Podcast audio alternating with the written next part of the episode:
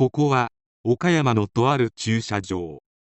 ここで一人の女性が男に命を奪われました。犯人は救いようのない身勝手な男であり永山基準を覆し極刑判決が下るほどの事件です。それではどうぞ。本事件の加害者である隅田光一は1982年9月29日に生まれた。隅田は2011年9月に本事件を起こし同年10月に逮捕。2013年に刑事裁判で極刑が確定し2017年7月13日に収監先広島拘置所で極刑を執行されている。34歳没。隅田はどのような事件を起こしたのか。2011年9月30日夜隅田当時29歳は社員証の返却という名目で岡山県岡山市北区にある元勤務先を訪れた。付き合っていた女性が別の男と結婚したためむしゃくしゃした欲求不満を晴らそう。という理由から元同僚の中から自身の好みの女性3人を選び本事件を計画した。3人の中で最初に会社から出てきた派遣社員の女性 A 当時27歳に頼みたいことがあると社内の倉庫に呼び出すことに成功。倉庫の鍵をかけるなり A を殴り倒した。そして所持していた手錠で手を拘束し A に乱暴した。その際隅田は A から現金2万4000円とバッグを奪い取っている。A は隅田に誰にも言わないから助けてと命乞いをしたがそのような懇願を無視し A の命を奪った。その後隅田は A の遺体を自身の車に積んで自宅近くに駐車場を借りて毎日遺体を解体。細かくした後大和川へ投げ捨てた。事件翌日の同年10月1日被害者への家族が娘が帰宅しないと岡山県警に捜索願いを届け出た。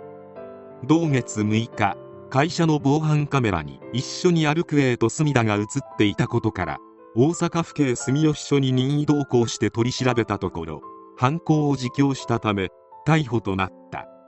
その後同月7日大阪府警は隅田が同1日から自宅近くに借りていたガレージ内からナイフや血痕のついた女性の服女性の遺体の一部などを発見し同月8日には岡山地検に送検。同月10日に DNA 鑑定の結果から発見した遺体の一部が被害者へのものと判明。同月27日に岡山地検は隅田を起訴した。なお2012年4月17日に犯行前に隅田が会社の備品を盗んでいたことが発覚し窃盗容疑で再逮捕している。2013年2月5日に本事件の裁判員裁判の初公判が岡山地裁で開かれた。隅田は間違いありません。と起訴内容を認めた一方で A についてはかわいそうとは思いません。と発言した。その他にも目的を達成するためなら犯行は手段として是認されるといい。出所後にまた人の命を奪うかという質問に対してはもちろんですと言い切った。しかし2月7日の第3回公判で隅田は本当はずっと謝罪したかった。極刑になりたくて悪いことばかり言った。と泣きながら遺族に謝罪した。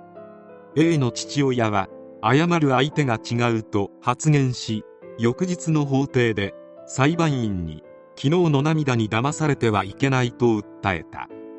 同年2月8日に開かれた論告求刑で検察側は性欲を満たすために女性を乱暴し命を奪い証拠隠滅のために遺体を解体する入念な計画を立てたと指摘。動機は自己中心的で身勝手極まりない。無反省で構成も極めて困難として極刑を求刑した。弁護側は計画性があっても内容は稚拙。前科もない。被告が動機を全て語っているわけではないと述べるとともに極刑判断の基準永山基準を説明し極刑には被害者の人数が重視される。墨田被告の両親も公正に協力する。どの刑がふさわしいが考えてほしいと裁判員に訴えた。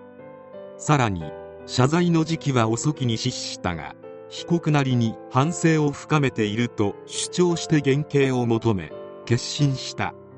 2013年2月14日岡山地裁は隅田に求刑通り極刑判決を言い渡した。裁判長は判決理由で被害者が一人でも性的被害を伴っており結果は重大だと指摘。当時裁判員裁判の極刑判決は16人目で前科がなく命を奪った被害者が一人でかつ初犯の場合では初の極刑判決であった。極刑判決を受けた隅田は裁判長から不服がある場合控訴もできますと言われた時に首を横に振った。判決後 A の父親は極刑を受け入れ本当の意味の反省をしてほしいとコメントしている。弁護側は広島高裁岡山支部に控訴したが2013年3月28日付で墨田本人が岡山刑務所長に控訴取り下げを申し立てる書面を提出し受理されたため極刑が確定した。同月29日隅田は弁護人を通じて遺族に被害者の命を奪ってしまったのに自分は生きているという罪悪感があります。被害者に対して思いを馳せ自分にできる供養をしたいと伝えたという。隅田は2017年7月13日に広島拘置所で極刑を執行された。孫うことなき凶悪犯罪者であり初犯ということで減刑されるようなことがなくて本当に良かった。とはいえ隅田ごときが極刑を受けたところで被害者の命が返ってくるわけではない。裁判でのふざけた態度も相まって本当に胸くその悪い男である。